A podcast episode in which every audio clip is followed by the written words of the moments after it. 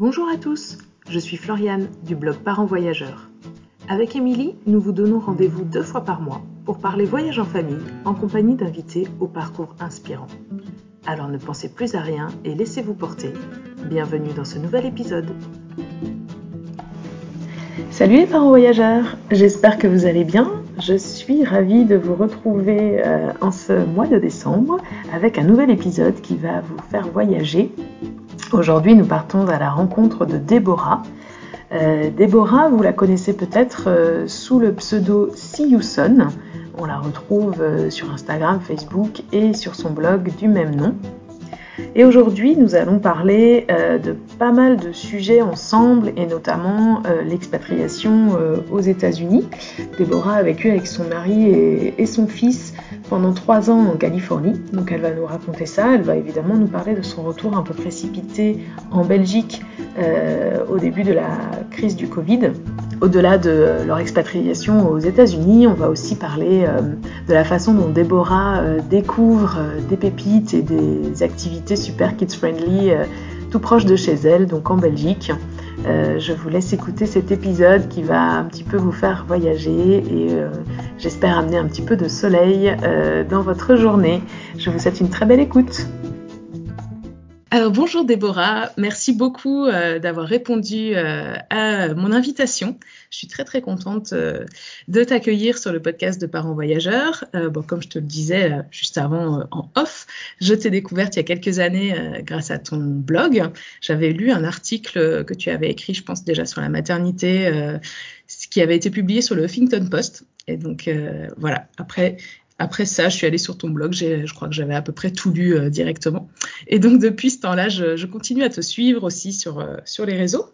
J'aime beaucoup, je dois dire, ta façon de parler de la maternité. Euh, j'ai moi-même un fils qui a l'âge du tien. Donc voilà, ça, je pense qu'on vit un peu les mêmes choses au même moment.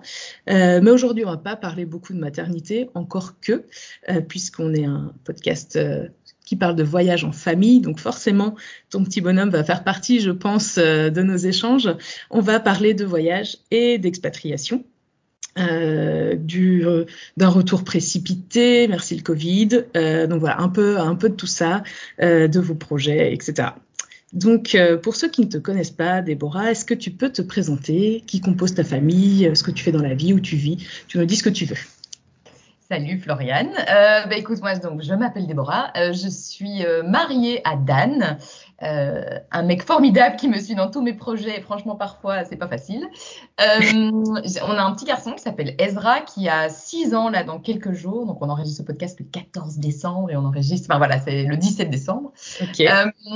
et je suis journaliste depuis depuis la moitié de ma vie déjà, euh, depuis mes 18 ans. Et donc, euh, et donc, je me suis expatriée à Palm Springs euh, pendant trois ans euh, à peu près. Et j'ai dû effectivement rentrer à cause du Covid. Euh, merci, le coronavirus. Et donc, on l'entend peut-être, donc on a beaucoup d'auditeurs français, mais aussi belges, et donc on l'entend peut-être un petit peu. Voilà, exactement. C'est vrai. Ouais, j'ai oublié de le dire, c'est vrai, mais c'est une, c'est une caractéristique. Je suis et, et je dois dire que moi, j'adore cette petite façon d'allonger les syllabes, d'accentuer un peu les R. Euh, voilà, la Belgique est un pays qui me tient à cœur pour les quelques années que j'ai vécu là-bas, et j'adore ce petit accent. Euh, donc voilà, amis francophones, euh, amis français qui écoutaient ce podcast, un petit peu de belgitude ce matin. Euh, quelle est ton un peu euh, ton histoire avec les voyages euh, Comment c'est arrivé cette expatriation en Californie Depuis quand, j'ai envie de dire Est-ce que tu es aussi curieuse comme ça du monde qui t'entoure et que tu as envie de tout découvrir? Ben, écoute, moi, quand j'étais plus jeune et que je rêvais à mon job idéal, je m'imaginais dans un avion en tailleur ce qui est absurde, parce que je, je m'imaginais voyager, tu sais, la working euh, girl euh, en, en talons, tailleur, euh, petite valisette. Ce n'est absolument jamais arrivé, je n'ai jamais mis de talons pour monter dans un avion. Je te, je te coupe deux secondes, c'est hyper marrant. J'avais le même, j'avais la même projection. Mais vraiment. probablement qu'à notre époque, ça devait faire rêver, ouais, tu vois, cette image-là. Ouais. Et, et, du coup, je me souviens vraiment quand j'étais petite, c'était l'image. Qu'est-ce que tu veux faire dans la vie? Ben voilà, moi je veux monter dans un avion en talons et tailleur. Euh, et je voulais être journaliste. Donc ça, ça, ça, ça a toujours été l'unique job euh, voilà, de, de, mes rêves. Et je suis devenue journaliste, donc j'ai fait des études de journalisme et je suis, euh, je suis, j'ai été engagée par un grand quotidien en Belgique euh, très vite pendant mes études. En fait, j'étais en première candidature à l'époque, donc vraiment ma première année euh, de, de haute école, et j'ai été euh, engagée immédiatement après un stage d'observation. Et en fait, très vite, on m'a envoyée euh, dans un avion, donc pas en tailleur et pas en talons. j'étais plutôt en basket, et du coup, je voyageais déjà pas mal. Tu vois, je couvrais les Energy Music Awards, je faisais plein de petits événements comme ça, jusqu'au jour où un de mes collègues qui s'occupait du cinéma, donc moi je m'occupais de la musique surtout, donc j'avais vraiment un job super euh, dans tout ce qui était culture, magazine. Et un jour, un de mes collègues qui faisait le cinéma n'a pas pu être dispo euh, pour un, un junket, c'est comme ça qu'on appelle les interviews aux États-Unis de stars internationales. Mm -hmm. Et donc il m'a annoncé que voilà, il y avait des interviews pour le film X-Men. Euh, avec Hugh Jackman et qu'il y avait personne et que si je voulais, je me faisais mon passeport en urgence et je pouvais y aller euh, genre le week-end d'après quoi. Donc j'avais euh, une semaine devant moi pour préparer mes papiers et monter dans l'avion. Évidemment, j'avais 18 ans, moi j'ai dit oui, mais euh, genre un énorme oui. J'avais jamais été aux États-Unis de ma vie, mais c'était mon rêve absolu. Et je me souviens être arrivée. Donc déjà, j'avais jamais pris un long courrier. Enfin, j'avais traversé l'océan, j'étais toute seule dans l'avion. Je parlais anglais euh, comme on parle anglais quand on a 18 ans, quoi, et qu'on n'a pas ouais. beaucoup voyagé dans sa vie, parce que j'ai pas des parents qui sont des grands voyageurs. Et, euh, et je suis arrivée, euh, je me souviendrai toute ma vie du moment où je, suis sortie de l'aéroport. Il y avait une file de taxi. Il n'y avait pas tout ce qui était Uber et tout à l'époque. Il y avait vraiment une file de taxi sous les palmiers et l'air, euh, l'air chaud, un peu humide de Los Angeles, enfin le bruit. Et tout de suite, je me suis dit, je suis chez moi, quoi. Enfin, c'est absurde parce que je, ah. J'ai eu un coup de cœur absolu et je n'attendais que le taxi, quoi. Donc, je suis montée dans le taxi et je me souviens, on a traversé Beverly Hills parce que quand, quand on fait des grosses interviews comme ça aux États-Unis, c'est souvent dans des très beaux quartiers. Donc, je suis vraiment arrivée directement projetée dans le quartier. Waouh, quoi. Avec, euh, enfin, il y avait du bling partout. J'avais l'impression d'être dans les séries que je regardais finalement quand j'étais jeune. Et donc, euh, mon coup de cœur vraiment pour euh, les États-Unis, c'était là. Et ensuite, euh, ben, j'y suis retournée régulièrement. Donc, il faut savoir que ce premier voyage, il a duré trois jours. C'était un week-end, quoi. C'était un okay. trip à Los Angeles parce que tu étais prise en charge financièrement par la boîte de production sur un laps de temps très limité. Tu venais, tu regardais le film, tu faisais une interview, tu rentrais chez toi. Donc je me souviens du décalage horaire donc, que j'ai jamais suggéré finalement, c'est trop court. Donc j'étais dans un état comateux, euh, mais j'en garde un souvenir de fou. J'ai rencontré plein de journalistes de, de, tous les pays. Enfin vraiment le côté euh, tout de suite, euh, c'était lié à mon boulot, mais c'était aussi lié à l'endroit où j'étais quoi. Oui. et en fait, les années ont suivi, j'ai changé de média. Et il se fait qu'un jour, le média, le deuxième média, gros média pour lequel je travaillais, c'était un site d'info. Euh, on avait un projet à l'international, donc on partait, chaque, chaque personne, chaque collègue partait trois, quatre mois. À l'époque, c'était au Canada. Euh, et moi, il a fallu, enfin, à un moment, c'était mon tour. Donc, on partait trois mois, on travaillait, vu que c'était un site d'info en ligne, on travaillait pendant la nuit avec le décalage horaire. Et du coup, la personne en Belgique prenait le relais le matin. Et donc, le, du coup, le site tournait toute la nuit sans que ça soit trop douloureux, quoi, tu vois, pour ouais. la personne qui gérait la nuit. Euh, et puis, il est, ça a été mon tour. C'était mon tour. Je m'étais inscrite sur les listes pour dire, OK, moi aussi, je veux aller euh, tester le Canada. Et en fait, je venais de me faire larguer. et donc, je leur ai dit, ah non, non, mais moi, le froid, non, je peux plus. Je, je vais.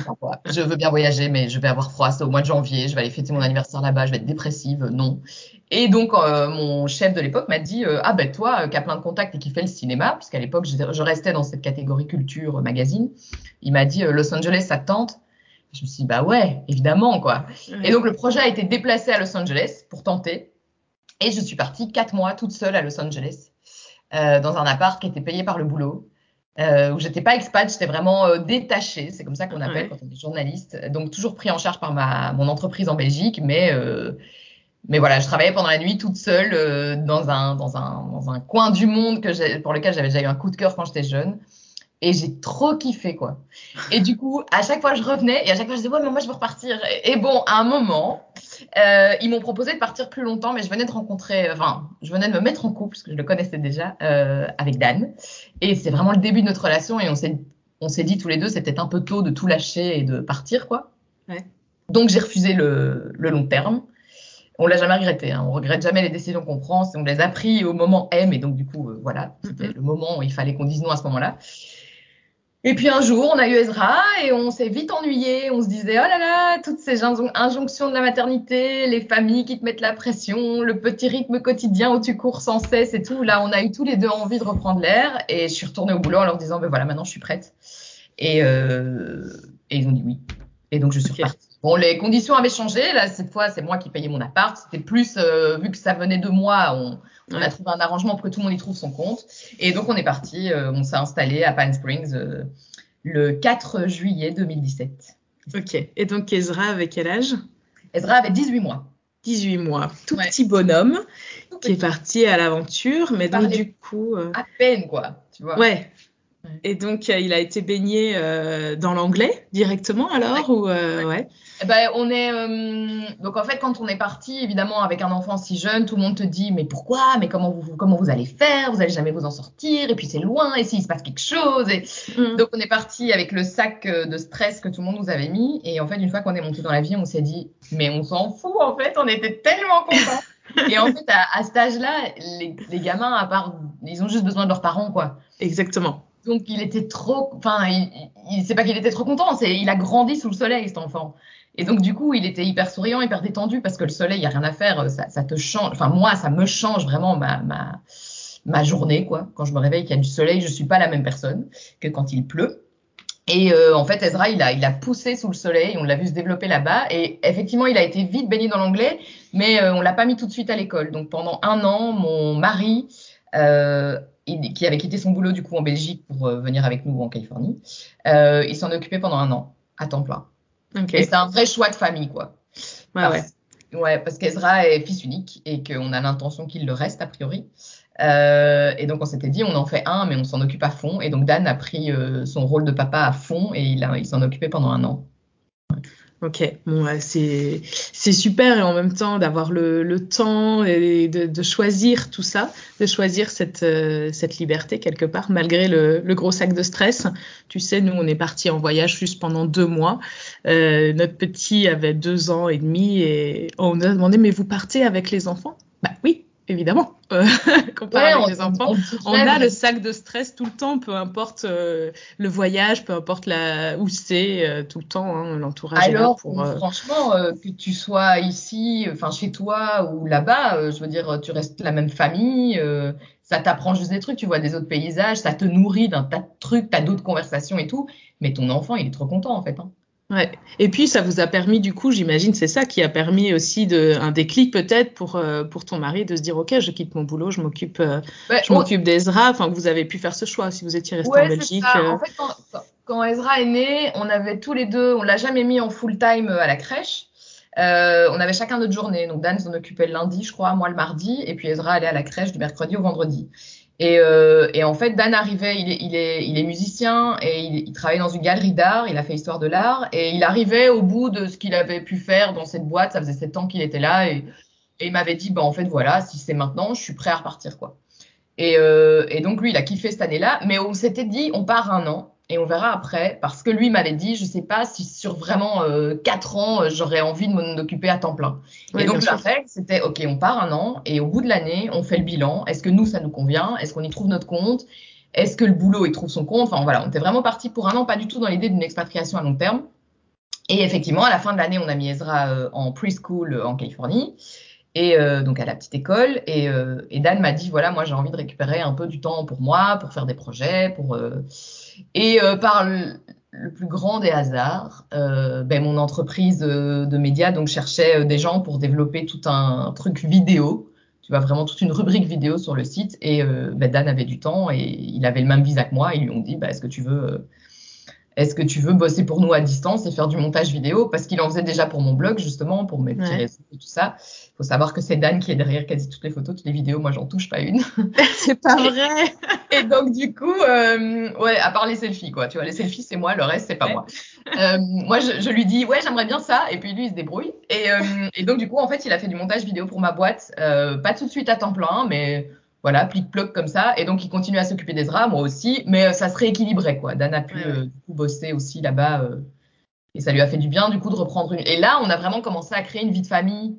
Euh, une vraie vie de famille, pas juste un grand voyage, tu vois. Ouais, ouais, c'est ça. Quelque chose que vous projetiez à un peu plus Ouais. long terme, quoi. Ça. Et qu'est-ce qu'est-ce qui vous a du coup décidé à rester euh, là-bas? Parce que donc après la, la première année, qu'est-ce qui vous plaisait tellement? C'était quoi là le le petit truc en plus, enfin ou peut-être euh, au pluriel, tu peux mettre les petits trucs en plus qui faisaient que vous aviez envie de rester là-bas plus longtemps? Bah, déjà, je te dis la météo. Ça, on en est vraiment venu. euh, là, ça fait euh, un an et demi qu'on est rentré en Belgique et on en est vraiment venu à la conclusion que la météo pour nous, enfin, il nous fallait du soleil. Donc, clairement, on vivait dans le désert à Palm Springs. Je crois qu'on a eu euh, quatre jours de pluie. Et quand il y avait de la pluie, j'étais en dépression parce que j'avais peur que ça s'arrête jamais. Tu vois, Alors, quatre jours. Non, il fait tout le temps beau. Euh, le 31 décembre, on était en maillot dans la piscine, quoi. Mm. Donc, oui, clairement la météo. Mais le côté très américain, évidemment, du tout est possible. You can do it. Et en fait, quand tu y vis longtemps, tu te rends compte que c'est pas juste euh, un truc qu'on dit pour faire joli. Ils sont vraiment très encourageants. Ils croient énormément en toi euh, et ils t'encouragent à croire en toi. Et en fait, moi, ça m'a fait un bien fou à un moment où voilà, je commence à vieillir, à me poser des questions sur mais, où vais-je, qu'est-ce que j'ai encore envie de réaliser dans ma vie, euh, tu vois tout ça par rapport au boulot aussi. Et en fait, en Belgique, j'avais l'impression d'être périmée sur le marché du travail, de, de, de plus vraiment avoir quelque chose à apporter, euh, parce qu'en fait, on te fait savoir que tu as autant d'années de carrière dans le même média et que c'est très bien et contente-toi-en, quoi. Contente-en toi, contente-toi-en, je sais pas comment on dit. Euh, et du coup, ben, euh, là, on te, on- tu peux te réinventer tout le temps. Euh, c'est tout à fait permis. Ce côté multipotentiel et tout, il est hyper euh, autorisé là-bas, donc ça fait un bien fou. Et j'ai bien aimé aussi leur. euh, bon, il y a plein de trucs que j'ai pas aimé dans l'éducation qu'ils donnent à leurs enfants, mais je me rendais compte, tu vois, par exemple sur la nourriture, ils mangent extrêmement mal et les enfants sont extrêmement. euh, Enfin, ils bouffent que des crasses, quoi. Vraiment que des pizzas, des frites, des burgers, c'est atroce. Mais il y a un côté euh, ben, qui, qui vient de ça, enfin de ce que je viens de te dire, très encourageant. Tu vois, au, dans les aires de jeu, euh, quand, on, quand Ezra était sur un toboggan ou quoi, moi j'avais toujours tendance à dire Ah, fais attention Tu vois, c'est très européen. Et en fait, les, Mm. les autres mamans américaines disaient Ouais, vas-y, euh, tu peux le faire. Et je me Ouais. disais Allez, c'est vraiment un truc mental. Donc, nous, ça nous a fait un bien fou. Et en fait, j'ai adoré le décalage horaire. Je sais que pour beaucoup d'expats, c'est plombant, mais moi, j'ai adoré euh, n'avoir que le positif dans tes échanges avec les gens. Euh, c'est-à-dire que tu te réveilles le matin. Alors oui, t'es pas dans le même mood, ça c'est parfois compliqué à gérer. Il y en a un qui, qui sort de soirée et toi tu viens de te lever. Mais euh, quand tu prends des nouvelles, t'en prends vraiment. Et du coup, t'as plus les petits stress du quotidien. Tu, tu, tu te plains moins en fait quand tu parles aux gens de ta vie parce que t'as hyper envie de savoir comment ils vont. Et, et euh, ouais, j'ai, enfin, franchement, il y a un tas de trucs que j'ai aimé et je me suis sentie. euh, En fait, j'étais j'ai envie de dire que j'étais différente. Je sais pas si j'étais différente, mais en tout cas, j'étais plus, beaucoup plus zen, quoi. Beaucoup plus zen. Et là, mon, mon mec m'a dit, là, tout récemment, enfin, depuis que je ne travaille plus pour le média pour lequel je travaillais, euh, il m'a dit, euh, t'es redevenue la Déborah euh, de Californie. Et ça, Ah ouais. pour te dire quoi. En Belgique, Ouais, en sous la Belgique. pluie, je veux Ouais. dire, au mois de décembre. Pour te dire comme je suis heureuse, quoi. Ouais. Non, mais ouais, Et- j'étais euh, j'étais moi-même, mais j'étais euh, hyper en accord avec ce que je suis, en fait, au fond. Et ici- en Belgique, j'ai plus de mal. Je suis... Enfin, tu vois, c'est facile d'être attrapé par ce que les gens te disent, par la société, par le rythme, par ton éducation, par... Alors que là-bas, tu peux te détacher de tout, personne te connaît, donc tu peux repartir à zéro, en fait. Ouais. Ouais, ouais, Donc, je ouais, comprends. ça m'a libérée. Ouais, ouais, je comprends tout à fait ce que, ce que tu veux dire. Et du coup, au niveau donc euh, de l'adaptation d'Ezra en, ex- en expatriation, etc. Donc, tu nous as dit, il est arrivé là-bas, il avait 18 mois. Donc, en gros, euh, au bout de quelques semaines, euh, probablement qu'il avait l'impression que c'était juste toute sa vie, puisqu'à cet âge-là, euh, les, les notions de, de temps euh, sont tellement, euh, sont- allez, ils se rendent pas compte en fait du temps qui passe, etc. Euh, tu nous as dit aussi qu'à cet âge-là, de toute façon, tout ce qui leur importe, c'est d'être avec leurs parents, ce que je partage à 1000%.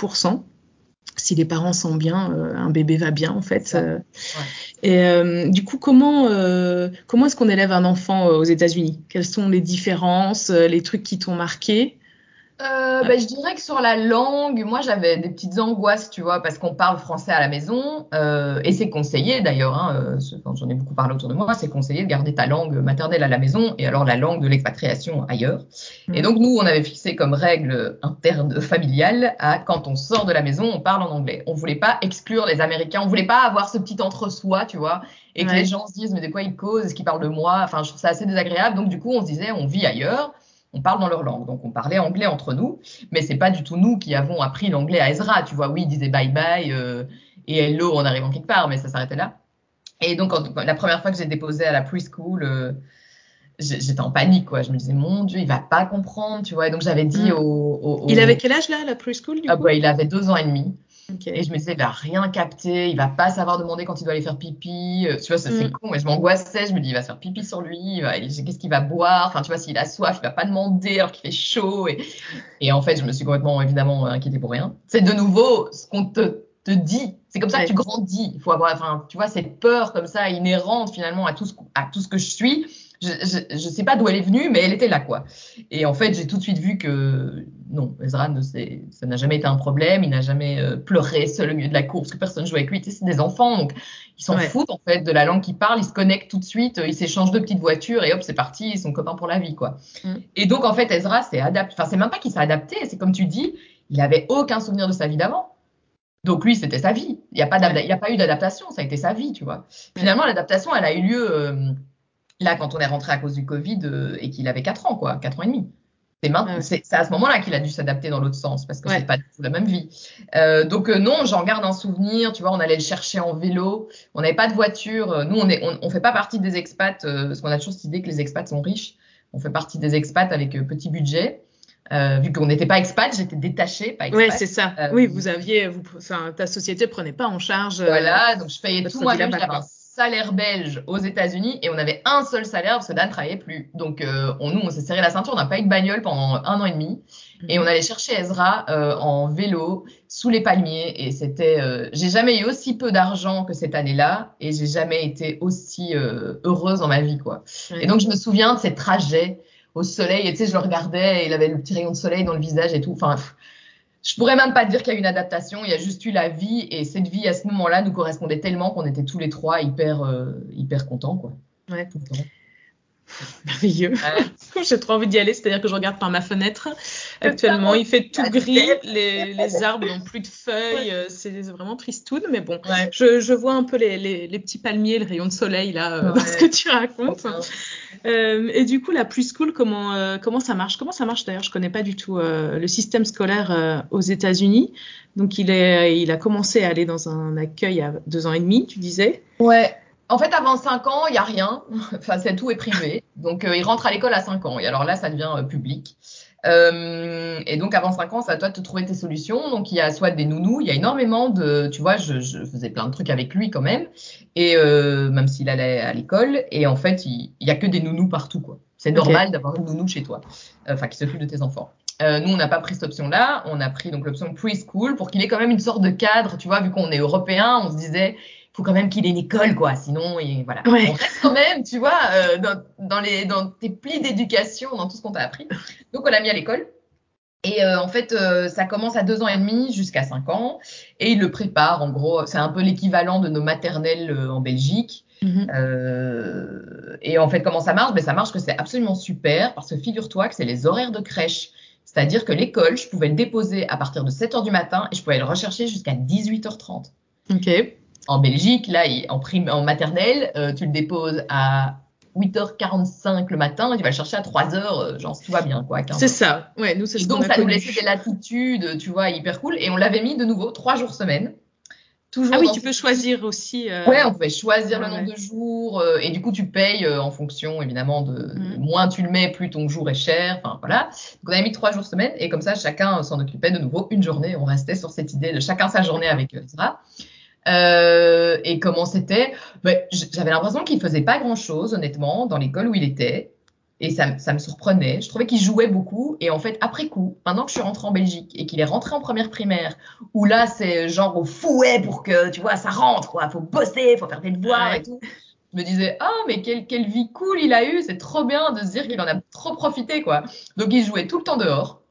Parce qu'il faisait tout le temps beau. Et donc, euh, tu vois, le, la cour de récréation, c'était pas du béton en fait, c'était du sable. Donc lui, c'était pas un petit bac à sable, c'était toute sa cour, c'était du sable. Donc c'était génial quoi. Donc euh, non, c'était vraiment cool et c'était entre la, finalement entre la crèche et la petite école maternelle que tu connais. Il n'y a pas eu énormément d'apprentissage, mais nous, le seul apprentissage qu'on souhaitait finalement, c'était l'anglais. Oui.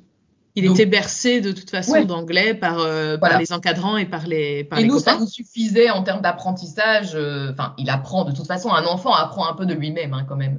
Mais non, nous, on voulait juste qu'il parle anglais et donc il était en contact permanent. Les péricultrices étaient, enfin les péricultrices, les, tu vois, lapsus. Les, les profs étaient adorables. Donc non, c'était super. On avait une une des instits qui était espagnole, euh, enfin elle était mexicaine, elle parlait espagnol, et alors elle lui mettait des petites euh, au début pour son adaptation, justement que ça soit plus facile. À l'heure de la crèche, à l'heure de, de, la sieste, elle lui mettait des petites musiques sur son téléphone en français, tu vois. Ah oui, trop mignon. Ouais, je trouvais ça trop mignon, quoi. Oui, comme ça, il est pas trop perturbé. Donc, euh, non, tout le monde y mettait du sien et c'était, euh, franchement, ça s'est hyper bien passé. Ah ouais. Mais tu sais, ça ressemble un peu, euh, je pense, à, quand même, euh, dans, en Europe du Nord, en Allemagne. Euh, c'est pareil, l'école, comme on la connaît en France et en Belgique, l'école maternelle n'existe pas vraiment. C'est un peu une transition entre crèche et école. Un truc hybride, mais quoi, ouais. c'est un truc hybride où les enfants jouent beaucoup. Je dois dire que même en école maternelle, en France et en Belgique, les enfants jouent beaucoup, font beaucoup de dessins. Euh, Bon, ils sont peut-être moins dehors qu'à Palm Springs, mais euh, euh, bon, ils jouent dans la neige à Palm Springs, ils jouent pas dans la neige. Voilà.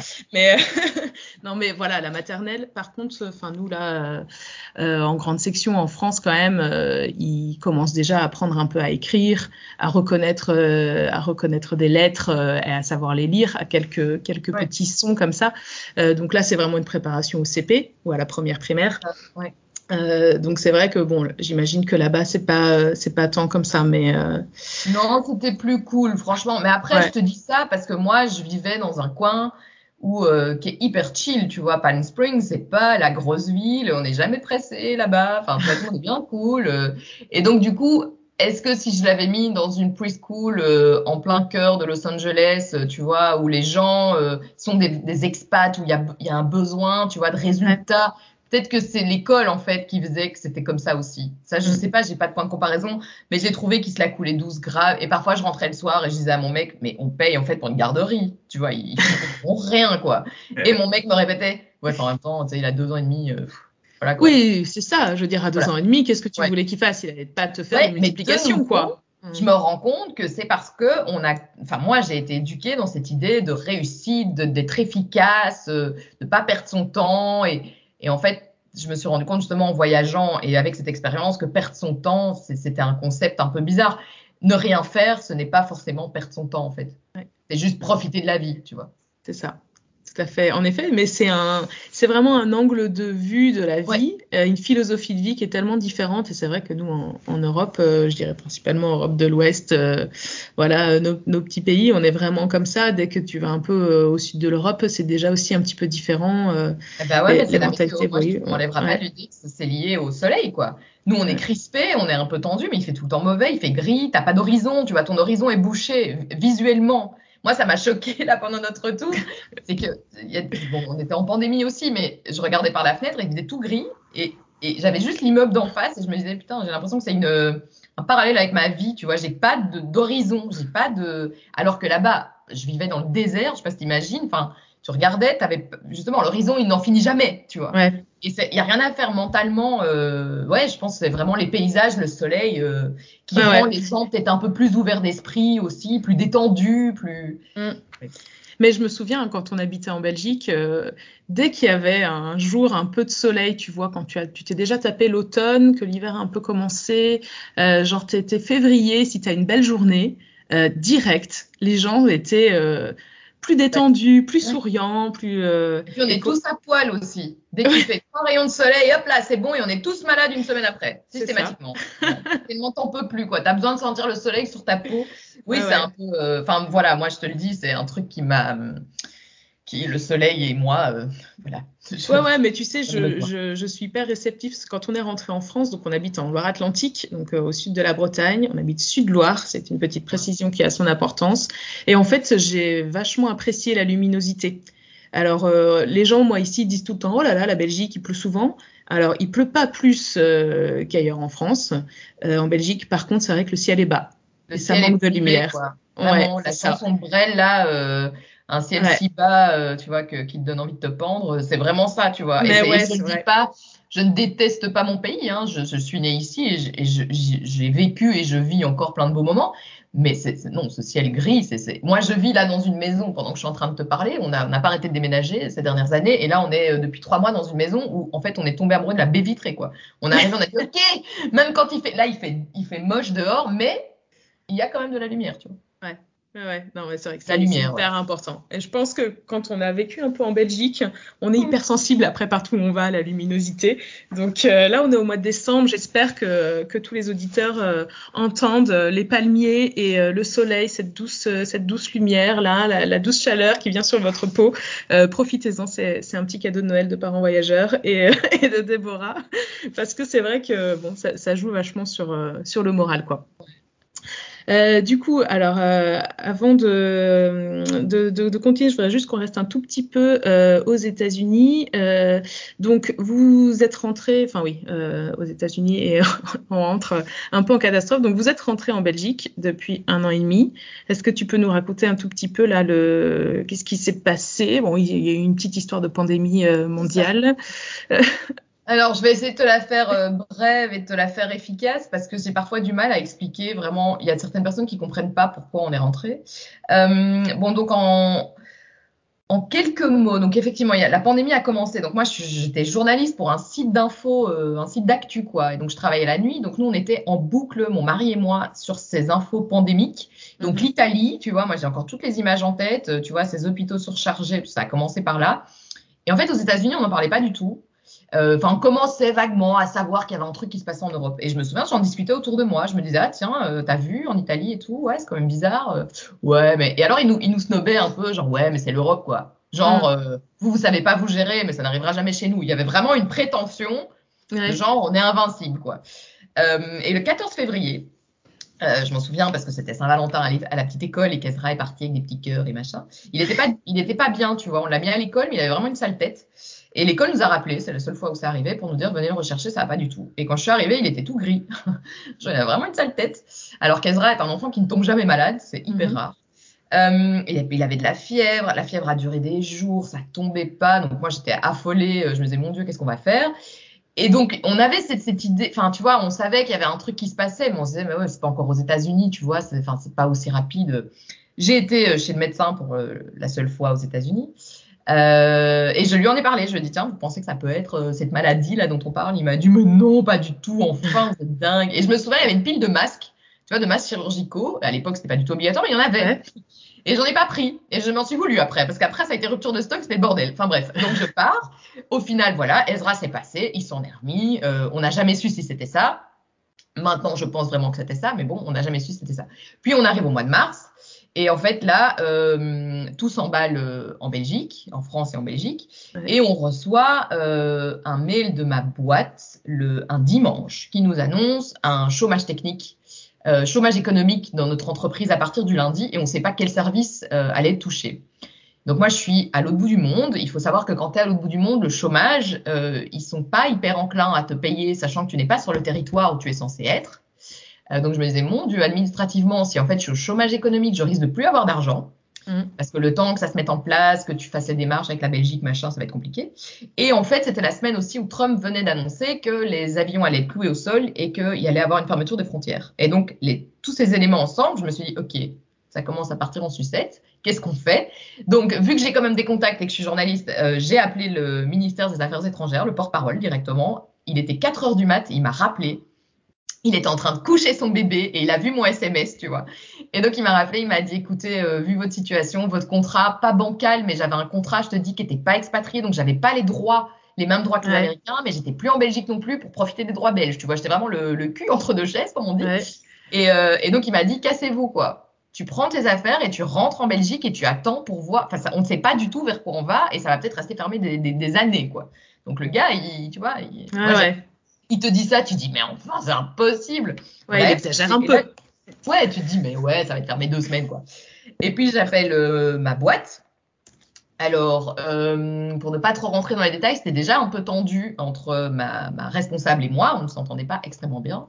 Et donc, elle m'a dit euh, simplement, bon, bah, écoute, tu, tu, je ne sais pas, euh, tu vois, elle n'avait pas, pas de solution pour moi, elle n'avait pas de, de, de elle savait pas m'aider quoi. Et donc du coup on s'est dit bon c'est trop risqué, il y a trop d'inconnus là, on va rentrer un peu, on va se mettre au, à l'abri, Mhm. ce qui est un peu débile maintenant quand j'y pense que finalement on a, on on n'avait plus rien en Belgique donc à l'abri d'où? Enfin on ne savait pas où aller, tu vois. On a, on a donc on a déménagé en quatre jours, on a mis toutes nos affaires dans un storage là-bas, elles y sont toujours.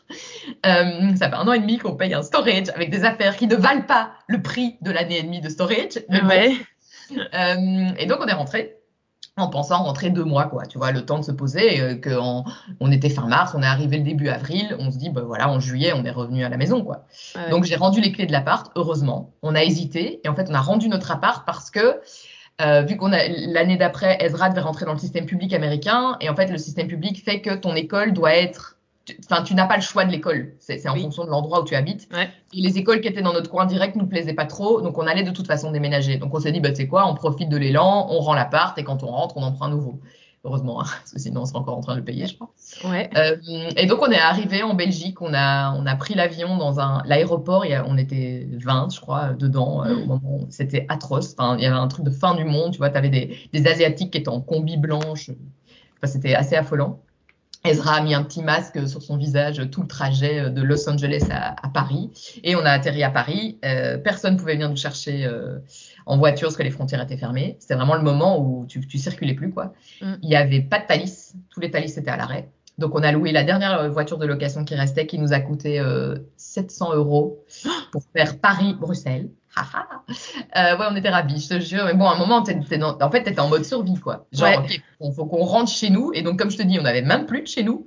Ouais, c'est Et ça, donc, vous êtes allé où? Eh ben, j'ai lancé un petit appel sur Facebook et ça, c'est cool parce qu'on avait une solidarité de dingue. Tu vois, tout, tout le monde m'a proposé des solutions. Et euh, les, les parents d'un de mes amis d'enfance euh, étaient en France à ce moment-là. Ils vivent à moitié en France, ils sont à la retraite. Et ils nous ont dit, bah, la maison est libre. Donc, euh, Et donc, je me suis retrouvée dans une maison euh, dans le- l'endroit où j'ai grandi et que j'ai quitté à 18 ans. Enfin, c'était surréaliste. J'ai eu l'impression de faire un bond dans le passé. J'avais pas des masques le moral en plus, enfin, c'était un peu dur. Et donc, on est rentré et au final, euh, bah, en fait, on n'est pas reparti encore. Et Ouais. ça, j'aurais jamais cru parce que ça fait un an et demi. Donc, on a cru qu'on retournerait en juillet, puis on a cru qu'on retournerait en septembre, et puis on a cru qu'on retournerait pour les fêtes. Et puis, en fait, on a inscrit Ezra à l'école parce que, voilà. Et en fait, on voyait que les écoles aux États-Unis ne rouvraient pas. Donc, elles sont quand même restées fermées euh, plus d'un an. Mm. Euh, Il y a une année scolaire qui est passée à la trappe et euh, ben, nous on se disait bon ben tant qu'on est en Belgique au moins Ezra va à l'école quoi. Il a eu de la chance, on l'a inscrit dans une école privée qui nous a coûté un pont, mais euh, et bon, on voulait absolument qu'il reste en anglais. Ouais. C'était vraiment la condition sine qua non et de toute façon on n'était plus domicilié donc on pouvait pas s'inscrire dans une école à Bruxelles où on n'avait pas de, tu peux pas prétendre en fait à une école ici si t'as pas d'adresse ici quoi. Et vu qu'on était en stand-by, enfin, c'était c'était un peu surréaliste. Mais bon voilà, on a trouvé toutes nos solutions. Euh, donc il a eu une année scolaire euh, super euh, dans une chouette école privée, euh, voilà où il est resté en anglais, full anglais. Donc euh, son anglais n'a pas bougé, il a même, il s'est même amélioré. Mhm. Et au final, on pensait repartir. Et puis en fait, ma société a plus voulu que je reparte. Ils m'ont dit que bah vu la situation, c'était compliqué, qu'il valait mieux que je reste en Belgique. Et et en fait, j'ai ça s'est arrêté. Nous ne travaillons plus ensemble depuis euh, deux mois. Mhm. Et euh, voilà, parce que dans l'idée, nous, on peut toujours repartir. Et donc, on a profité de la pandémie pour euh, demander notre green card. Et donc, euh, la carte verte qui nous permettrait de vivre euh, aux États-Unis ad vitam aeternam si on le souhaite. Et donc, on est en attente de la réponse. On a envoyé le dossier en février et là, on attend. En février, donc ça fait huit mois. Euh, Voilà, et ça peut prendre jusqu'à deux ans. Ok, très bien. On va être Voilà, c'est- mais jusqu'à deux ans. Donc, ça, on- elle peut tomber maintenant, la réponse, comme elle peut tomber dans un an, quoi. Est-ce que tu peux nous dire, euh, dans votre idée, il s'est retourné aux États-Unis ou Non. euh, Alors c'était l'idée, euh, et puis en fait vu comment ça évolue, euh, la pandémie, tout ça, euh, tu vois maintenant les enfants, enfin quelqu'un m'a dit, elle vivait à San Francisco, j'ai pas vérifié. En fait je, je ne me pose plus de questions tant que je n'ai pas cette réponse. Je me suis dit, on se demandera, est-ce que c'est les États-Unis le jour où on a la réponse de la green card, quoi. Ok. On- Parce qu'en fait ça sert à rien, tout arrête pas de changer, tu vois. Qui aurait cru que maintenant ils allaient obliger à la vaccination des, des 5 ans et plus, quoi? Parce que c'est ça, maintenant il y a des enfants qui ne peuvent plus aller à l'école s'ils sont pas vaccinés. euh, à Aux États-Unis? Ouais, à partir de la rentrée prochaine aux États-Unis. C'est ce qu'une des une de mes copines Instagram m'a dit. Elle est à, à- enfin, dans le centre de Los Angeles. Il n'y a pas vraiment de centre, mais elle est à Los Angeles. Ouais. Et, euh, et donc elle me disait ça à la rentrée prochaine, si ton enfant n'est pas vacciné, c'est niette quoi, il peut plus aller à l'école, c'est homeschooling. Donc c'est des règles qui moi me semblent tellement dingues et révoltantes, et à la fois on est en train d'y arriver en fait en Europe. euh, petit à petit, tu vois, l'obligation vaccinale, je me fais pas d'illusions. euh, et donc, si de toute façon je dois le vacciner, oui, alors les États-Unis, bah, pourquoi pas? Enfin, tu vois, je pense que si en fait en, en Belgique on me disait, euh, ben voilà, euh, vous n'êtes pas obligé de le vacciner, vous faites votre choix, euh, vous êtes encore libre de décider pour votre santé, et qu'aux États-Unis je savais que c'était obligation vaccinale, euh, masque obligatoire, rien, je me dirais bah, peut-être que la Belgique pourrait du coup gagner des points. Ouais. Mais en fait, on, est, on va y arriver. Donc au final, euh, si tout le monde doit se faire vacciner, bah, pff, voilà, mais alors on le fera et on partira probablement. Mais est-ce que c'est les États-Unis? Je ne sais pas parce qu'on en est venu euh, à réfléchir évidemment et à se dire que, que la Californie c'est ultra cher, vraiment. Euh, et qu'on trouve ça un peu absurde de payer des sommes euh, dans un loyer. Nous, on n'est pas très matérialiste, on n'est pas très attaché vraiment euh, à nos murs, à l'endroit où on vit, on adore être dehors. Et on se disait, mais enfin, c'est quand même dingue, quoi. Tu, tu, peux payer des sommes abominables, genre 3000 euros pour un petit deux chambres qui, qui, oui. qui, qui vend pas du rêve non plus, tu vois. Ouais, c'est astronomique, en effet. Est-ce qu'il n'y a pas des coins du monde, finalement, qu'on n'a pas explorés et qui mériteraient qu'on s'y intéresse? Et donc, en fait, là, on est en train de, de partir un petit peu pas sur un autre. Disons qu'en attendant la green card, on a envie d'en faire un, on a envie de faire quelque chose de ce moment plutôt que d'être juste dans l'attente. Et donc, je pense qu'on va se faire un gros, gros voyage euh, l'été prochain, à partir de l'été prochain. On est en train d'envisager une déscolarisation pendant un an, euh, de partir, euh, de faire trois, quatre destinations différentes, on s'est dit. Genre une en Asie, une en Amérique latine. Enfin voilà, on est en train de mettre ça en place. Donc je pense okay. qu'on va avoir un, un entre-deux sympa en attendant notre green card. Ouais, ouais, cool. Bon, bah, d'office, tu viendras nous, nous raconter ça. J'adore ce genre de, j'adore ce genre d'aventure. Ça me fait, ça me fait rêver. Euh, mais donc du coup, euh, et si vous avez la green card, donc tu disais ça peut tomber aujourd'hui comme euh, dans ouais. un an. du coup là, bon, et quand tu l'as la green card, elle est valable pour toute ta vie et tu peux y aller quand tu veux. Genre si vous décidez un jour d'y aller, en fait c'est dans 20 ans. Non. Euh, tu as six mois, as six mois pour la valider. Tu as six mois pour passer la frontière et aller en gros la faire tamponner, quoi, si tu veux. D'accord. Euh, et à partir de là, je crois que tu as un an pour aller t'y installer. Euh, et une fois que tu l'as, tu peux pas euh, rentrer, tu peux, enfin, tu peux pas quitter le territoire pendant, je sais pas, si tu veux rentrer un an en Belgique, tu dois les prévenir, quoi. Okay. Plus, parce que sinon, ça veut dire que tu l'abandonnes. Si tu préviens pas et que tu rentres en Belgique trois ans, ça veut dire que tu as abandonné ta green card et que ça t'intéressait pas. donc oui, ça, ça, ça te ça te cadre un peu dans tes déplacements. Ça veut dire que si on décide de faire une vie là-bas, ben on fera une vie là-bas. Et si un jour on décide d'arrêter cette vie là-bas, ben c'est fini.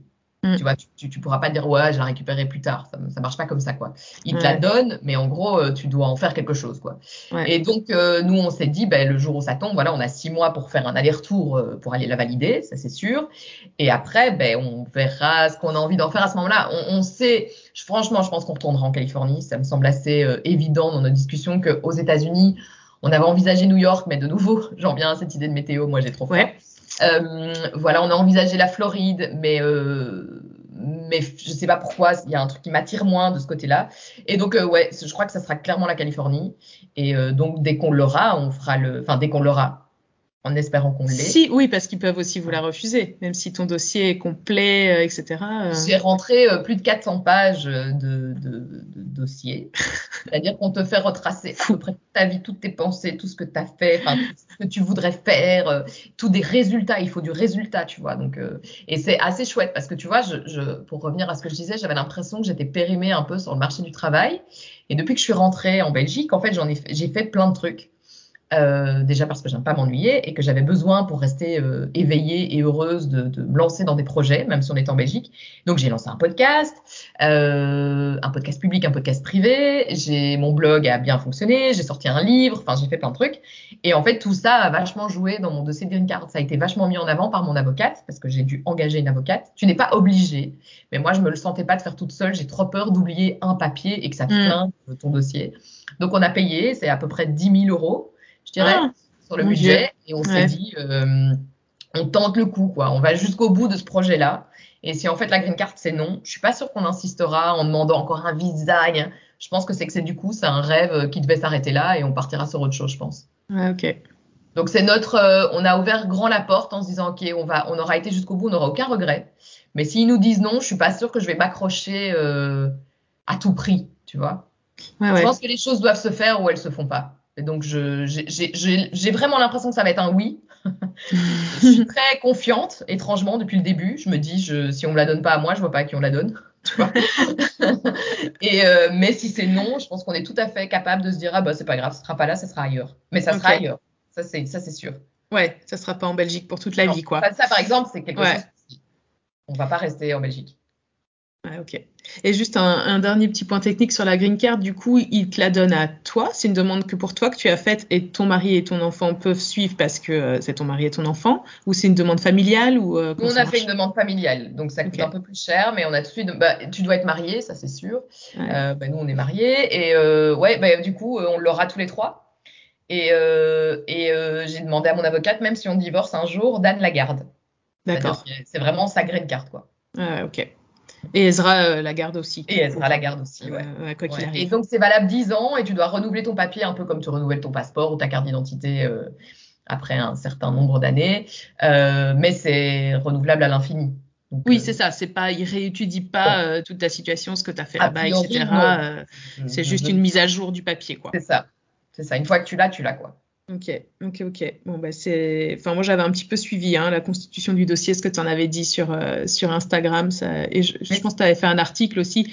Ça a l'air juste monstrueux, ce ouais, dossier. c'est pas mal. Ça m'a occupé toutes mes soirées de pandémie. Euh, tu vois, les soirées bien intenses où on pouvait plus sortir de chez nous. En fait, j'en ai fait un truc où j'étais tellement sur mon projet et tellement dans la projection de l'après que c'était hyper motivant. Ouais. Euh, parce qu'au final, mon mari pouvait pas m'aider, tu vois, tu dois replonger dans tes dossiers administratifs de, de qui datent d'il y a 20 ans et tout. Et donc, au final, ça m'a vachement occupé et, et ça a donné du sens à notre retour.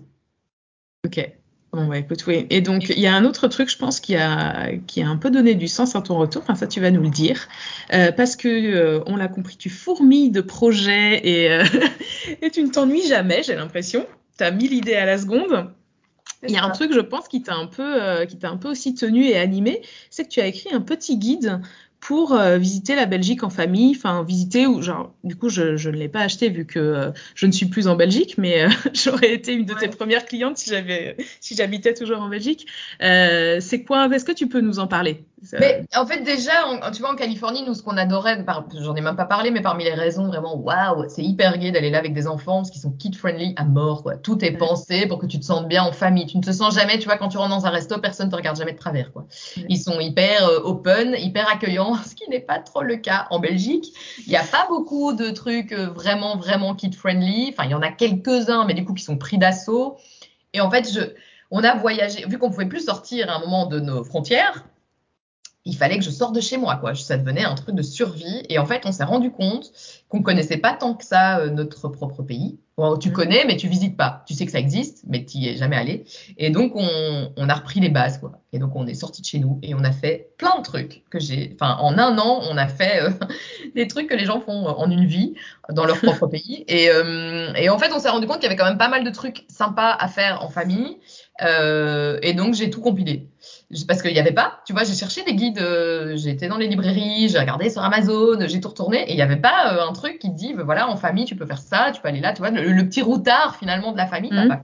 Et donc j'ai compilé toutes mes idées parce que j'avais énormément d'échanges avec les gens sur Instagram qui disaient, ah, ça a l'air trop bien, moi aussi je vais faire ça, mais vas-y, donne-moi des infos. Et donc je me suis dit, bah, plutôt que de répondre euh, toujours à, en privé aux gens, bah, je vais tout mettre. euh, donc j'ai fait un petit PDF de 40 pages avec 100 activités à faire en famille et qui d'ailleurs devrait déjà être updaté parce qu'il y a plein de nouveaux trucs. Et ça, c'est pas mal. La pandémie a donné envie aux Belges, mais je pense aux Français aussi. Oui.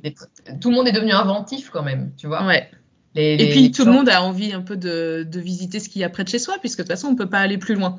Oui, tu euh... peur maintenant, tu vas faire des tests PCR, des questions, ouais. machin, tu sais pas les règles, passenger, locator form, enfin tu vois, tu sais jamais, j'étais à Disney hier, j'étais là, ok, c'est quoi les règles?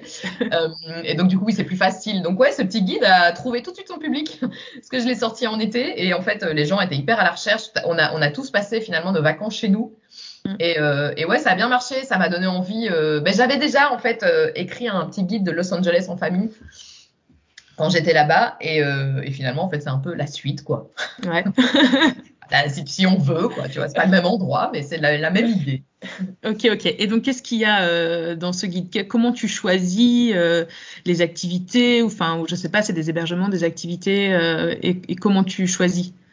Alors c'est plutôt des activités. Euh, comment je choisis ben, c'est souvent des trucs. Enfin c'est quasi euh, que des trucs que j'ai testés. Okay. Donc je, je, ne dis pas que c'est, tu vois, c'est pas complet parce qu'il y a forcément des choses que j'ai pas faites, mais euh, j'ai testé vraiment beaucoup beaucoup de choses euh, ces derniers mois avec mon fils parce que je lui accorde tous mes mercredis après-midi. Donc elle est, en Belgique, tu as école le matin, le mercredi, mais pas l'après-midi. Mm -hmm. Et donc moi je passe un temps fou à, à, à, écumer tous les lieux possibles et imaginables avec lui. Et donc, en fait, c'est surtout des lieux que j'ai testés. Donc, c'est des coups de cœur, des gens parfois qui me contactent aussi sur Instagram en disant Ah, j'ai vu que vous bougiez beaucoup avec votre enfant. Si vous voulez, j'ai lancé ça. Est-ce que vous voulez venir voir? Donc, il y a aussi Ouais. des gens qui me proposent et qui me donnent des idées. Ouais. Et d'ailleurs, ce soir, euh, je vais dans un logement. J'ai pas repris les logements. Il y en a pas tant que ça, en fait.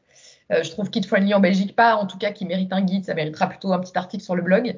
Je suis en train de le faire. Et euh, ce soir, je vais tester un hébergement hyper Kid Friendly avec des toboggans qui, pour circuler entre les chambres et tout. Je suis Canon. emballée.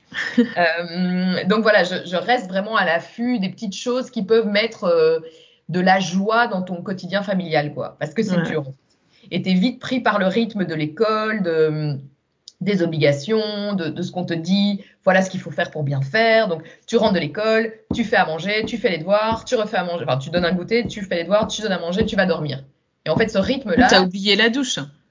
Ouais, mais moi, alors euh, sache que je skip. Hein. Euh, Moi, je suis pas du tout du genre à donner un petit bain tous les jours. Je donne un bain quand on a le temps, quand on est cool et tout et qu'il est sale. Voilà. Euh, mais Moi, non, je, je euh, suis ouais, un mais, peu de la même team. Y a, mais clairement, oui, il y a jours. ce côté, il faut, il faut baigner l'enfant tous les jours. Moi, c'est un truc. Ouais. Mm. ok. Je- Enfin, c'est c'est pas que c'est pas que c'est une perte de temps, mais bon voilà. Et donc tu es vite pris dans ce flot qui n'en finit jamais. Et je trouve que c'est important de se dire ah ouais, mais en fait c'est quoi? Le resto là, au bout de ma rue, il propose, un- il a une super aire de jeu pour les enfants. Pourquoi on n'y va pas un jeudi en pleine semaine? Enfin, tu vois, il va rien arriver de grave si on le fait quoi. En gros, l'idée c'était ça, c'était genre euh, allez-y quoi, osez sortir un petit peu de cette routine. En plus, en restant dans votre pays, c'est pas loin, tu vois, donc ça ne, te ça ne nécessite pas une, un- une réflexion de fou. C'est assez facile à mettre en place et, euh, et donc du coup, et c'est rassurant, tu vois, vu que c'est chez toi, c'est dans ton pays.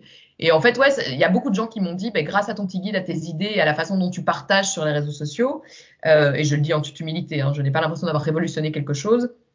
eh ben, les gens, ça leur a donné confiance et ils se disent, ben ouais, pourquoi pas en fait. Et je suis trop contente moi quand les gens me disent ça. Bah ouais, carrément. Mais c'est vrai, hein, euh, la façon dont tu partages sur les réseaux sociaux, honnêtement, c'est très spontané. Et Oui. donc euh, voilà, c'est c'est simple, c'est pas loin de chez vous. Allez-y, en fait. Enfin, c'est vrai. Pourquoi on se met tout un tas de barrières Oui, et fait, on- remplit on, euh, les, on les soirées s'empêche de euh, beaucoup de choses. Ouais, ouais, exactement. Donc, Ouais. euh, bon, c'est un peu aussi l'image, enfin, pas l'image, l'idée qu'on veut véhiculer sur le blog, hein, c'est euh, euh, faire le tour du monde, c'est merveilleux, il y a plein de choses à découvrir, mais en fait, osez juste sortir de chez vous. Euh, voilà, il n'y a pas besoin de beaucoup d'argent, de rythme, beaucoup de euh, temps, il y a juste besoin d'être un petit peu curieux et puis de se dire, allez, on y va. Tiens, pourquoi on ferait pas ça? Et Euh, tu te rends vite compte aussi, je trouve, quand tu voyages en famille, que les problèmes que tu, en fait, les problèmes que tu, que tu as dans ton quotidien, vraiment quand tu n'es pas dans cette idée de voyage, que tu, tu vois parfois comme des montagnes, tu te dis, oh mon Dieu, comment je vais faire? Et en fait, quand tu es en voyage, tu as plein de problèmes. Tu as tout Mm. le temps des couacs d'organisation, toujours tout qui se passe absolument pas comme tu as prévu. Et en fait, tu te rends compte à quel point c'est pas un problème. Et une fois que tu acceptes la vague, en fait, c'est vraiment moi ce que j'ai fait depuis qu'on est rentré. On s'est dit en montant dans l'avion, en quittant la Californie pour la Belgique, OK, la vague, on peut rien faire contre. On est en train de se la prendre en pleine tronche. Donc, soit tu luttes et en fait, tu es noyé, tu bois la tasse et t'en peux plus et tu luttes et tu te fatigues, soit tu dis OK, on va prendre le flow comme il est quoi. Donc euh, je ne sais pas surfer, mais c'est un peu l'idée, tu montes sur ta planche et t'accompagnes le t'accompagnes ça. qui va s'écraser sur la plage quoi. J'allais dire petit cours de surf euh, Ouais, en ligne. Et, en- et du coup, mais voilà, le guide de la Belgique en famille. Ok, on est en Belgique. Moi, j'aime bien sortir de chez moi. Qu'est-ce que je peux faire? Ah ben voilà, je vais faire ça et ça me motive quoi. Ben tu sais quoi, Ezra, j'ai vu qu'il y avait un truc là. Ben je vais voir si ça vaut la peine d'être dans mon guide. Viens, on va voir quoi. Et du coup, ça, moi aussi, ça m'a stimulé. Moi, je fais des projets qui me stimulent en espérant stimuler les autres finalement. Ouais, ouais. Et, et d'ailleurs, qu'est-ce qu'il en pense, Ezra, de tout ça? Il est toujours partant euh, Ah pour ouais. tester les activités, tout ça? Ezra, il se réveille le matin en disant Qu'est-ce qu'on fait aujourd'hui? Non, non, Ezra, non, il adore évidemment. Tu vois, là, euh, avec toute cette histoire de port du masque et tout, on était toutes dans une discussion de. Pff, ah, T'as envie de le garder un peu près de toi pour lui épargner. euh, le... Jusqu'ici, on avait réussi à l'épargner parce qu'il avait, il avait pas encore 6 ans. Et là, tu te dis Oh, j'ai encore envie de le garder sous, tu vois, Mm. sous mon aile et de le, le prendre contre mon cœur et euh, de- d'entretenir cette petite naïveté. Et du coup, je lui ai dit, ouais, t'aimerais bien rester à la maison avec maman et que maman te fasse l'école à la maison. Alors, c'est pas du tout mes projets de base. hein. Et alors, il m'a dit, ouais, ce serait trop bien, ce serait plein de trucs. Tu vois, le gars, il sait, quoi. Il se dit, ok, ouais, non, d'office, ma mère, elle est incapable de rester assise pendant toute une journée. Donc, d'office, on va bouger, quoi. Et donc, en fait, tout le temps, plein de trucs. Et il est tout le temps hyper partant. Et maintenant, c'est chouette parce qu'on arrive à un âge où, en plus, il est reconnaissant. Ouais. Il se dit qu'il a de la chance. Tu vois, parfois, je fais des trucs avec lui et il dit, ouais, toutes les mamans, elles font pas ça, hein. Tu vois, et quand il te dit ça, tu te dis, oh, c'est génial, quoi. Enfin, Ouais, ouais, ouais. je m'en fous du regard qu'on a sur moi, mais le regard de mon fils, évidemment, tu te dis, mais c'est génial, il se dit que je suis vraiment cool, quoi. Donc, ouais. Ouais. Non, il est toujours partant, toujours. Génial. Mais tu sais, à 6 ans, tous les enfants ne sont pas reconnaissants comme ça. Hein. Ouais, mais c'est pour ça que je suis hyper Ouais, contente. ouais. Voilà, on l'a emmené à Disneyland un lundi euh, pour son anniversaire. Alors moi, de nouveau, j'avais cette petite voix qui me disait Déborah, c'est pas bien, tu vas te faire gronder, ça va retomber sur lui à l'école, ah là Il a raté un jour d'école. Ouais, mais je voilà, parce que on te dit que c'est pas bien, que c'est pas comme ça qu'il faut faire, il faut faire ça le samedi, dimanche. Mais moi, euh, voilà, déjà il y avait plus de place, et puis je, je voulais aller juste avant ses 6 ans pour lui éviter le petit port du masque dans le parc. Et on a été hier, et c'était génial. Et il, a- il nous a réveillés le matin, donc on a été dimanche soir à l'hôtel. Euh, à Marne-la-Vallée et on lui a dit en arrivant ben voilà en fait on va à Disneyland demain et il s'est réveillé le matin à 7h du matin et il nous a dit oh je vous aime tu vois il a été tellement content et donc on se dit que oui, ben on l'a éveillé, on l'a rendu curieux, il a toujours envie d'en savoir plus.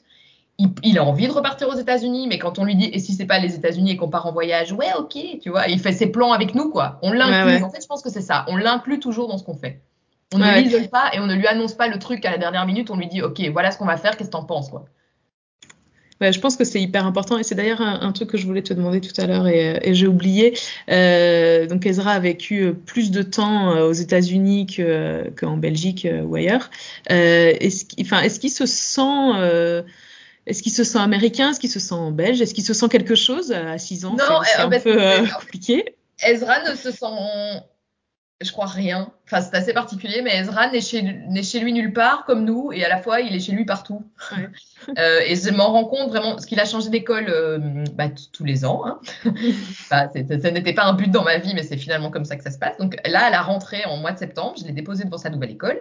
Parce que l'école privée, elle était très bien, mais elle était vraiment très très chère. On savait pas faire ça sur du long terme. Et vu qu'on pensait repartir aux États-Unis, qu'on n'est pas reparti, on s'est dit ok, plan B. Donc on a fait un, enfin, là on était au plan Z, je crois. Et donc on le dépose dans la nouvelle école. Et j'étais un peu inquiète. Je me dis bon, euh, enfin je lui dis quoi, je fais ça va aller, te faire des copains et tout. Bah dit bah ouais, euh, enfin je fais comme d'habitude, je vais me faire des nouveaux copains et puis voilà quoi. Je me suis dit ok. En fait il n'est pas du tout inquiet. La maison dans laquelle on est, il a- il l'appelle la maison dans laquelle on reste un an. Tu vois, il sait, c'est horrible. Enfin c'est horrible. À la fois ça me fait rire, mais non, il est attaché. euh, Enfin, il aime bien ses jouets, ça quand même. Et c'est pour ça qu'on a toujours le garage euh, en Californie, parce qu'on on est parti et on lui a dit, on te promet que tu retrouveras tes jouets. Donc, il est hors de question que je, je- j'arrête, tu vois, à distance ce garage et qu'on balance Mm, tout à la mm. poubelle. Même s'il jouera plus avec parce qu'il est trop grand maintenant. On lui a promis et ça, je tiens ma promesse. Et donc, il est attaché, euh, genre, si tu lui dis qu'il peut prendre ses petits Lego Mario Bros avec, ça lui va, peu importe où on va, je crois. Ouais, ok. Tant qu'il est avec vous. euh, Ouais, il- non, il- il- il- on dit toujours, notre, notre credo, c'est euh, l'important, c'est l'amour. mm. Mais c'est Et vrai, vous je avez sais, raison. Quoi. Peu importe Ouais. où on est, quand parfois ils s'emballent, ouais, j'ai pas ça et mes copains, eh, bah oui, mais bon, tes copains ils vivent ici euh, depuis longtemps, ils restent ici, nous on sait qu'on va repartir, donc tu comprends, on va pas acheter ça, c'est un peu bête, on va pas savoir quoi en faire, tu vois, on a des discussions comme ça avec lui. Et puis je lui dis, puis c'est quoi l'important? Ouais, c'est l'amour, tu vois? Maintenant, il, est, il se sent, euh, bon, il a envie de retourner au soleil, il a envie de retrouver sa piscine après l'école et, et il avait, il avait droit à une glace en rentrant de l'école et je t'avoue que ça, ça lui manque très fort. Ouais, les enfants s'attachent à des petites choses trop mignonnes. Pourquoi je peux pas avoir une glace en Belgique tous les jours? Ben, je sais pas, parce que ça caille, quoi. tu vois, c'est pas le même plaisir. Donc oui, non, il est, euh, il est à la fois là-bas, il est à la fois ici. En fait, il est là où on est. C'est ouais. vraiment ça, quoi. Ouais, Ouais, c'est un citoyen du monde, quoi. Un enfant du monde. euh. ça. Ok. Bon, bah écoute, ça fait déjà presque une heure euh, qu'on papote. Euh, du coup, là, vos, vos projets, euh, pour conclure un petit peu euh, cet épisode. Donc, je dois dire que là, tu nous as trouvé déjà une, une belle. euh, une belle maxime de fin, euh, l'important c'est l'amour, peu importe où on est. J'adore, surtout j'imagine trop dans la bouche d'un petit garçon de 6 ans. Ça va faire fondre. Et du coup, là, vos projets, alors à court terme, est-ce que vous avez, euh, donc tu nous as dit hein, peut-être à partir de l'été prochain, euh, une grande aventure. Avant Ouais. ça, est-ce que euh, vous allez continuer à explorer un petit peu la Belgique ou euh, l'Europe ou... Alors là, on est vraiment. euh, donc moi, j'avais besoin de récupérer de la liberté. Donc je, je n'ai plus de. Pour la première fois en 18 ans, je ne suis plus employée dans une entreprise. C'est la première fois Ouais. que ça m'arrive. J'ai du temps. Enfin, c'est pas vrai. J'ai pas beaucoup de temps parce que j'en mets. Je fais plein de trucs. Mais c'est mon temps. J'en fais ce que je veux. Euh, c'est le stress que j'ai, c'est le mien. Enfin, tu vois, c'est moi qui me le mets toute seule. Il n'y a plus personne qui m'oblige à m'en mettre. Euh, et donc j'explore cette liberté et du coup ça nous donne envie, des vraies envies d'en profiter, de se dire voilà on aura peut-être ça qu'une fois dans notre vie cette fenêtre de tir. Mm. Euh, et effectivement la Californie on adore, on kiffe, on a hyper envie d'y repartir, mais on se dit peut-être qu'il y a d'autres destinations et en fait on le saura jamais si on retourne direct en Californie. Et peut-être qu'on se posera toujours la question de se dire, tiens, est-ce qu'il n'y avait pas autre chose ailleurs? Pas forcément mieux, tu vois, mais peut-être un truc qui, à un autre moment de notre vie, nous correspondrait mieux. C'est gai de se dire, ben, on peut explorer ça. Et euh, vu que mon mari est toujours, comme je le disais au début, euh, franchement, j'ai une chance de dingue. Il, il, ne lutte jamais. Il est toujours partant pour tout. Ça ne veut pas dire que c'est un suiveur, mais il est toujours OK. C'est vrai, c'est une bonne idée. Comment on fait? Comment on met ça en place? Tu vois, proactif et à la fois hyper open, quoi. Il est jamais attaché euh, tu vois, quand je dis ouais, et toi, par rapport à ton boulot là que tu as actuellement, il dit ouais, je sais pas, on verra. Tu vois pas du tout inquiet. Ezra, euh, Dan n'est jamais inquiet vraiment. Et donc, on s'est dit qu'on allait se faire un grand voyage. Alors, c'est encore un peu flou. Euh, J'ai envie de dire aux gens, restez sur Instagram pour en savoir plus parce que moi, je ne sais pas encore exactement. Mais on est en train de là, on s'est dit que sur la fin de l'année, on a deux semaines de congé tous ensemble et qu'on allait vraiment se poser et fixer, ok, quand est-ce qu'on part, où est-ce qu'on part, combien de temps on part. Et la grande question, c'est est-ce qu'on part en travaillant en essayant d'avoir un job, euh, tu vois, à distance, en essayant de continuer à, rentrer de l'argent, en faisant école à la maison, un truc finalement assez cadré, ou est-ce qu'on se dit, on se fait une année sabbatique mm. et on fout rien, on voyage, on se laisse porter, on, on chill. Ça, c'est vraiment la grande question. Parce que du coup, est-ce qu'on claque toutes nos économies ou est-ce qu'on essaye de se dire qu'on les garde pour autre chose? Donc ça, c'est vraiment la grosse interrogation et on est... Euh, voilà, on a plein d'idées par rapport à ça et donc j'en parlerai euh, quand je saurai. Ouais, ouais, ouais. Non, mais c'est ce, ce, genre de projet, euh, c'est merveilleux. Ça, ça, ça, ça remplit, euh, ça anime, ça, franchement, c'est extraordinaire de se poser toutes ces questions. Encore une fois, c'est beaucoup de liberté. Ça, ça, ça, peut être effrayant et excitant à la fois. Le, vous avez le monde qui, qui vous attend en fait. Oui, et en fait, il y a un truc assez particulier, c'est tu vois, avec cette histoire de coronavirus, moi, j'ai plus mis les pieds dans un avion finalement depuis le jour où on est descendu de l'avion qui nous ramenait de Californie. Euh, bon, déjà, ça me manque, hein, vraiment, d'aller loin. Mais il y a un côté, en fait, le coronavirus, on va devoir apprendre à vivre avec. Je pense qu'on a tous compris ça, et que donc ici ou ailleurs, ben, euh, bah, ça change plus grand chose. Euh, tu, tu, connais les règles, tu sais à quoi tu dois faire attention. Et donc, on s'est dit, ben, ça nous a empêché de voyager, on a attendu de voir. Au final, ça ne disparaît pas. Donc maintenant, que tu sois ici aux États-Unis, au Guatemala, enfin, si as une bonne assurance santé, c'est ton choix finalement de santé de te faire traiter ailleurs dans un autre hôpital. Euh, enfin voilà, mais chaque, pays a, a, ses avantages et inconvénients par rapport à tout ce qui est système de santé. Donc ça nous fait moins peur que quand ça a commencé vraiment et qu'on est rentré finalement pour cette raison-là. Euh, et à la fois, euh, ouais, je me dis cette liberté, franchement, est-ce que ça m'arrivera une deuxième fois d'avoir ce moment de ma vie? Je suis, j'ai 36 ans. Euh, je suis en pleine forme, mon mec aussi, mon fils est maintenant assez grand, même si ça n'a jamais été un problème de voyager avec lui petit, mais maintenant il est assez grand pour en avoir des souvenirs, parce que c'est triste, mais la Californie, il y a des trucs qu'il ne se souvient pas du tout. On a ah fait des road trips dingues, il n'a aucun souvenir. Donc on doit tout recommencer, je ne sais pas si t'imagines, on doit refaire tous nos road trips. euh, et là, je me dis, il en aura des souvenirs et il sera vraiment acteur de ce voyage aussi. Euh, donc ouais, non, je suis hyper... Euh, et on va devoir tout remettre à zéro, et ça c'est assez hein, étonnant, enfin surprenant je m'y attendais pas, mais j'ai nouveau une boule au ventre que j'avais plus avant quand je voyageais. Mais je me rends compte qu'on s'est réinstallé dans un petit quotidien confortable, avec plein de codes qu'on connaît, vu qu'on est né ici, euh, dans une petite maison bien proprette. Euh, tous nos copains nous disent Ah, c'est génial, vous habitez, ben, vous allez rester ailleurs. Non, vous allez rester alors. là, non, non, non, non, non. On, a, on, a, on, a, on s'est enfin installé, on a mis des trucs au mur, mais on a toujours la volonté de partir. Et en fait, c'est confortable et c'est sécurisant. Et en fait, on va devoir remettre toutes les cartes euh, en jeu et c'est un choix de notre part, tu vois. On, se, va se remettre en danger. Et rien que de t'en parler, j'ai des guillis dans le ventre, quoi, vraiment. parce que je me dis, mon Dieu, mais qu'est-ce qu'on cherche? Pourquoi on fait ça? En fait, je crois qu'on cherche juste à être heureux. Et nous, c'est notre façon de l'être, quoi. On a besoin de bouger, on a besoin de voir du pays. Et donc, on va, ouais, on va repartir. Bah écoute Déborah, je, je, vous le souhaite de tout cœur. Euh, je vous suivrai évidemment avec beaucoup de plaisir et puis euh, et puis tu pourras revenir euh, sur le podcast de Parents Voyageurs pour pour nous parler de tout ça. Ce sera un, avec grand plaisir. Rica. Mais oui, oh là là. Bon peut-être qu'on on fera l'interview sur place. Hein. Je viendrai. Ouais. Faisons ça au soleil. voilà, je pense que c'est pas mal. Bon, ben rendez-vous au Costa Rica ou ailleurs euh, très bientôt et vraiment un, un grand merci pour, euh, pour tout ce partage, euh, ton, ta simplicité et ta sincérité dans tout ce que vous avez vécu là euh, ces derniers mois, ces dernières années. C'était hyper intéressant. Et donc voilà, je te dis euh, à bientôt et un grand merci. Merci, salut. Salut. Encore un grand merci à Déborah pour le temps qu'elle m'a accordé et pour ce moment qu'on a passé ensemble. J'espère que, vous avez, que cet épisode vous a plu autant qu'à moi. en tout cas, je voulais juste vous souhaiter à tous de très bonnes fêtes de fin d'année. Prenez bien soin de vous en cette période un petit peu délicate. moi, je vous retrouve en janvier avec un nouvel épisode avec Audrey de la Family Club Exchange en plein préparatif euh, de leur grand voyage. Euh, comme d'habitude, si cet épisode vous a plu, n'hésitez pas à le partager sur tous les réseaux sociaux, à mettre 5 étoiles dans votre appli de podcast, un petit commentaire, tout ce que vous pouvez faire pour, euh, euh, nous aider à nous faire connaître et à faire découvrir ce podcast au plus de gens possible. Et bien sûr, notre cagnotte Tipeee est toujours disponible. Donc n'hésitez pas. Merci à tous et encore très bonne fête de fin d'année.